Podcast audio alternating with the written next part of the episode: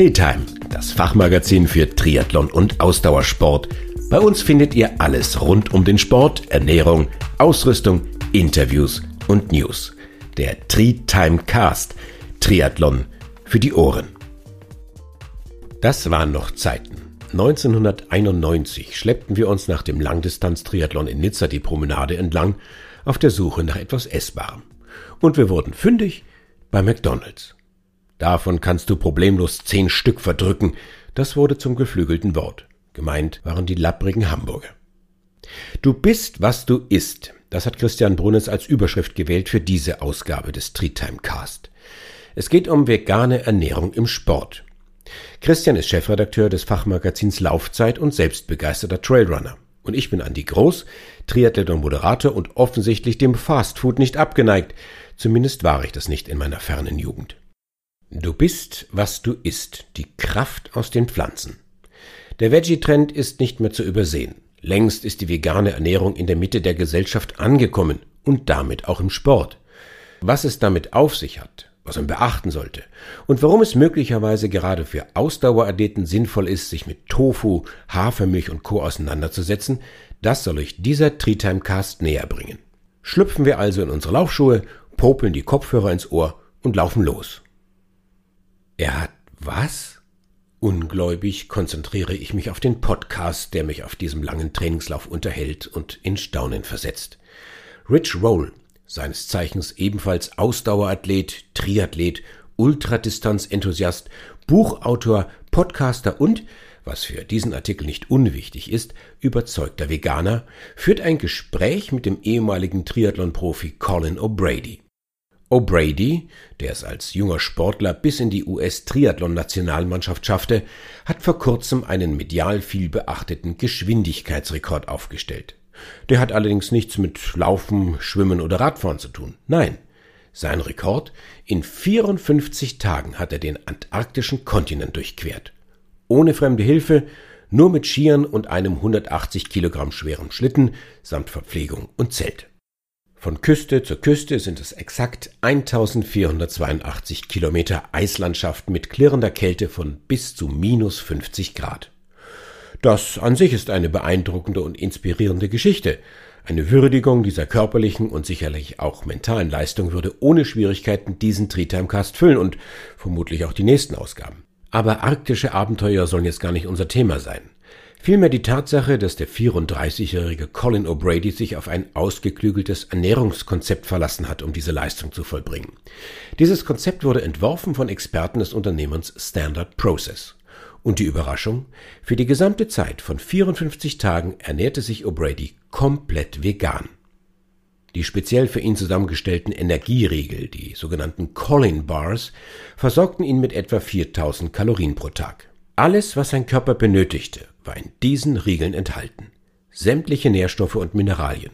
Und die zweite Überraschung, diese Colin Bars sollen sogar recht gut geschmeckt haben. Die Tatsache, dass derartige Unterfangen mit einer rein pflanzlichen Ernährung möglich sind, dürften viele überraschen. Dabei ist die vegane Ernährung im Ausdauersport weiter verbreitet, als man denkt. Wenn es euch jetzt geht wie den allermeisten Menschen, dann habt ihr vermutlich gelernt, dass Tierprodukte unverzichtbar sind für einen leistungsfähigen und gesunden Körper. Fleisch macht stark, hat massig Protein und gehört einfach dazu. Milch ist gut für die Knochen und so weiter und so fort. Hört man nun Geschichten wie die Antarktika-Durchquerung, werden diese ernährungstechnischen Selbstverständlichkeiten auf den Kopf gestellt bzw. ad absurdum geführt. Warum eine pflanzliche Ernährung auch bzw. gerade bei Ausdauersportlern eine sinnvolle und gesunde Ernährungsform darstellt, das soll in den nächsten Minuten unser Thema sein. Zunächst die Zahlen. In Deutschland ernähren sich rund 1,6 Prozent der Bevölkerung rein pflanzlich. Weitere 10 Prozent sind Vegetarier. Sie verzichten also auf Fleisch, konsumieren aber Milchprodukte. Und eine größere Gruppe von fast 60 Prozent legt sich nicht fest, isst aber nach eigenen Angaben bewusst weniger Fleisch. Und deswegen werden sie umgangssprachlich als Flexitarier bezeichnet, also in den Essgewohnheiten flexibel. Das Bewusstsein für die Probleme, die der übermäßige Fleischkonsum mit sich bringt, wächst. Gleiches gilt auch für die Milchproduktion. Und ich drücke es noch etwas pointierter aus. Es gilt für die gesamte industrielle Massentierhaltung. Und daher ist davon auszugehen, dass die Zahl der selbsternannten Pflanzenfresser eher steigen wird als fallen. Das gilt jetzt nicht nur für linksalternative Studenten in den Szenevierteln der Großstädte oder Bewohner von selbstverwalteten Selbstversorgerhöfen auf dem Land. Längst sind auch vermeintlich untypische Bevölkerungsgruppen von dem Trend erfasst, darunter Breiten- und Spitzensportler, die auf höchstem Niveau trainieren und Wettkämpfe bestreiten. Wäre eine pflanzliche Ernährung ein sportlicher Nachteil, würden ambitionierte Profis sicher an dieser Schraube drehen wollen und wieder Fleisch essen. Immerhin ist für sie Sport auch Karriere und Lebensunterhalt. Sie tun es nicht. Übrigens, weitere interessante Artikel rund um das Thema Gesundheit und Ernährung findet ihr auch auf der Homepage der Trietime unter trietime-magazin.de und trietime-woman.de. Unter den prominentesten veganen Sportlern befinden sich bekannte Namen wie Venus Williams, Lewis Hamilton, Mike Tyson, Carl Lewis. Auch der stärkste Mann Deutschlands, Patrick Babumian, ernährt sich komplett vegan. Vegetarisch sind es deutlich mehr. Unter ihnen die deutsche Langdistanzelite mit Patrick Lange und Jan Frodeno und der deutsche Marathon-Rekordhalter Arne Gabius. Warum ist das so? Ein wesentlicher Bestandteil des erfolgreichen und nachhaltigen Trainings ist, wenig überraschend, die Regeneration. Tatsächlich bestätigen Studien, dass die fleischlose und vegane Ernährung den Regenerationsprozess begünstigen kann. Und die Logik der Sportler ist jetzt folgende. Schnellere Regeneration bedeutet mehr qualitativ hochwertiges Training und das wiederum eine bessere Form am Wettkampftag. Man vermutet, dass wir mit einer überwiegend pflanzlichen Ernährung eben auch einen hohen Anteil an sekundären Pflanzenstoffen aufnehmen und dass diese den Organismus und die Zellen besser vor oxidativem Stress schützen. Ebenfalls fördert eine vegane Ernährung den Aufbau von Zellen. Wenn ihr euch hier tiefer einlesen wollt, empfehle ich euch das Buch Echte Bullen fressen Gras. Vegane Ernährung in Sport und Rehabilitation.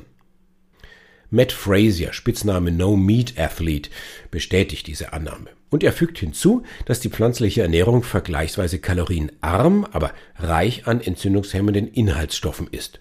Und deswegen wird weniger Energie für die Verdauung verbraucht und umso mehr Energie kann für die Regeneration nach harten Trainingseinheiten aufgewendet werden, so Frazier, der selbst Ultraläufer ist und Vortragsreihen zum Thema vegane Ernährung hält. Was aber ist denn nun mit dem Protein? Wie bekommen Veganer denn bitteschön ihren Proteinbedarf gedeckt? In den vergangenen Jahren hat sich ein regelrechter Protein-Hype entwickelt. Das Credo lautet, je mehr Protein, umso besser. Unzählige Produkte wie Riegel, Shakes, Joghurts, Brotaufstriche, ja selbst Shampoos lassen schnell den Eindruck entstehen, dass wir trotz einer ausgewogenen Ernährung zu wenig Eiweiß aufnehmen würden. In den Fitnessstudios stehen gekühlte Molkenproteinshakes bereit und suggerieren dem Freizeitsportler, dass die gesteigerte Eiweißzufuhr ein logischer und geradezu unverzichtbarer Bestandteil eines erfolgreichen Workouts zu sein hat. Hier lohnt sich ein Realitätscheck. Es wird empfohlen, je nachdem, ob die Belastung eher geistiger oder körperlicher Natur ist, etwa 0,8 bis 1 Gramm Eiweiß pro Kilogramm Körpergewicht zu sich zu nehmen. das heißt, wer also 70 Kilogramm wiegt, braucht demnach zwischen 56 und 70 Gramm Eiweiß täglich. Hochleistungssportler dürfen gern etwas mehr zu sich nehmen, etwa 1,2 bis 1,5 Gramm Protein pro Kilogramm Körpergewicht. Viel hilft dabei aber nicht viel. Denn da unser Körper Eiweiß nicht speichern kann, scheidet er ein zu viel an Protein über die Nieren wieder aus. Wir pinkeln es einfach wieder ins Klo. Die Liste der pflanzlichen Eiweißlieferanten ist lang. Zum Beispiel haben wir hier Erdnüsse, Kürbiskerne, Walnüsse oder Haferflocken, außerdem Sojaprodukte wie Tofu, daneben Linsen, Bohnen, Erbsen und Kartoffeln. Die Liste ist unvollständig und soll nur Anhaltspunkte geben. Wer sich in seiner Küche oder vor einem Supermarktregal mal ein paar Verpackungen schnappt und sich die Nährwerttabellen anschaut, wird schnell feststellen, dass Eiweiß so gut wie überall enthalten ist. Man müsste also schon sehr viel Aufwand betreiben, um zu wenig Protein zu sich zu nehmen. Fazit, eine ausgewogene pflanzliche Ernährung kann problemlos eine ausreichende Versorgung mit Eiweiß gewährleisten. Und wer jetzt trotzdem mit einem pflanzlichen Eiweißpulver auf Nummer sicher gehen will, kann das selbstverständlich tun. Hier zu empfehlen wären Reisprotein und Hanfprotein. Es schadet dem Körper nicht. Nutzen tut's ihm aber auch nicht. Und was hat es mit dem Vitamin B12 auf sich? Veganer müssen auf das Vitamin B12 achten, heißt es. Und das stimmt auch. Denn das Vitamin B12 kommt fast nur in tierischen Lebensmitteln vor. Es wird von Mikroorganismen in den Verdauungsorganen der Tiere produziert oder den Tieren ins Futter gemischt. Allerdings kann B12 auch synthetisch hergestellt werden und wird so Pflanzenmilch, Cerealiensäften oder Zahnpasta zugesetzt. Außerdem gibt es Vitaminpräparate, die speziell für die Bedürfnisse von Veganern zusammengestellt sind. Laut der Deutschen Gesellschaft für Ernährung braucht der menschliche Organismus um die drei Mikrogramm Vitamin B12 pro Tag. Und nicht nur Vegetarier und Veganer können einen Mangel bekommen, sondern auch Fleischfresser. Der menschliche Körper kann das Vitamin wahrscheinlich bis zu sieben Jahre in der Leber speichern. Und zur Sicherheit empfiehlt es sich deshalb spätestens nach zwei Jahren veganer Ernährung ein Supplement einzunehmen. Zugespitzt formuliert, man hat die Wahl zwischen einer kleinen, nach Zitrone oder Kirsche schmeckenden Lutschtablette oder man nimmt den Umweg über ein Stück Fleisch, dem das Vitamin in den meisten Fällen ebenfalls künstlich zugesetzt wurde. Der Unterschied? Ein Kilogramm Fleisch benötigt unverhältnismäßig viele wertvolle Ressourcen, wie der Naturschutzbund Deutschland berechnet hat. 6,5 Kilogramm Getreide, 36 Kilogramm Raufutter, 155 Liter Wasser plus 15.000 Liter Wasser, die für die Herstellung des Futters benötigt werden. Mit 15.000 Litern Wasser lässt sich ein Jahr lang täglich duschen. Für ein Kilogramm Fleisch. Triathleten lieben landschaftlich schöne Trainings- und Wettkampfstrecken. Sie schwimmen in sauberem Wasser. Sie gehen auf abwechslungsreichen Rad- und Laufstrecken in unberührter Natur an ihre Grenzen. Wir Ausdauersportler wissen doch aus unserem Trainingsalltag am besten, wie es geht, mit alten Gewohnheiten zu brechen und neue Routinen zu entwickeln. Eigentlich sind wir doch prädestiniert dafür, auch mal unsere Essgewohnheiten auf den Prüfstand zu stellen. Vielleicht nicht von jetzt auf gleich, aber Schritt für Schritt und Mahlzeit für Mahlzeit.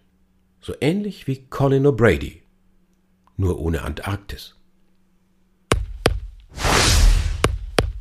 Übrigens, weitere interessante Artikel rund um das Thema Gesundheit und Ernährung findet ihr auch auf der Homepage der Treetime unter treetime-magazin.de und treetime-woman.de. Treetime Cast. Triathlon für die Ohren.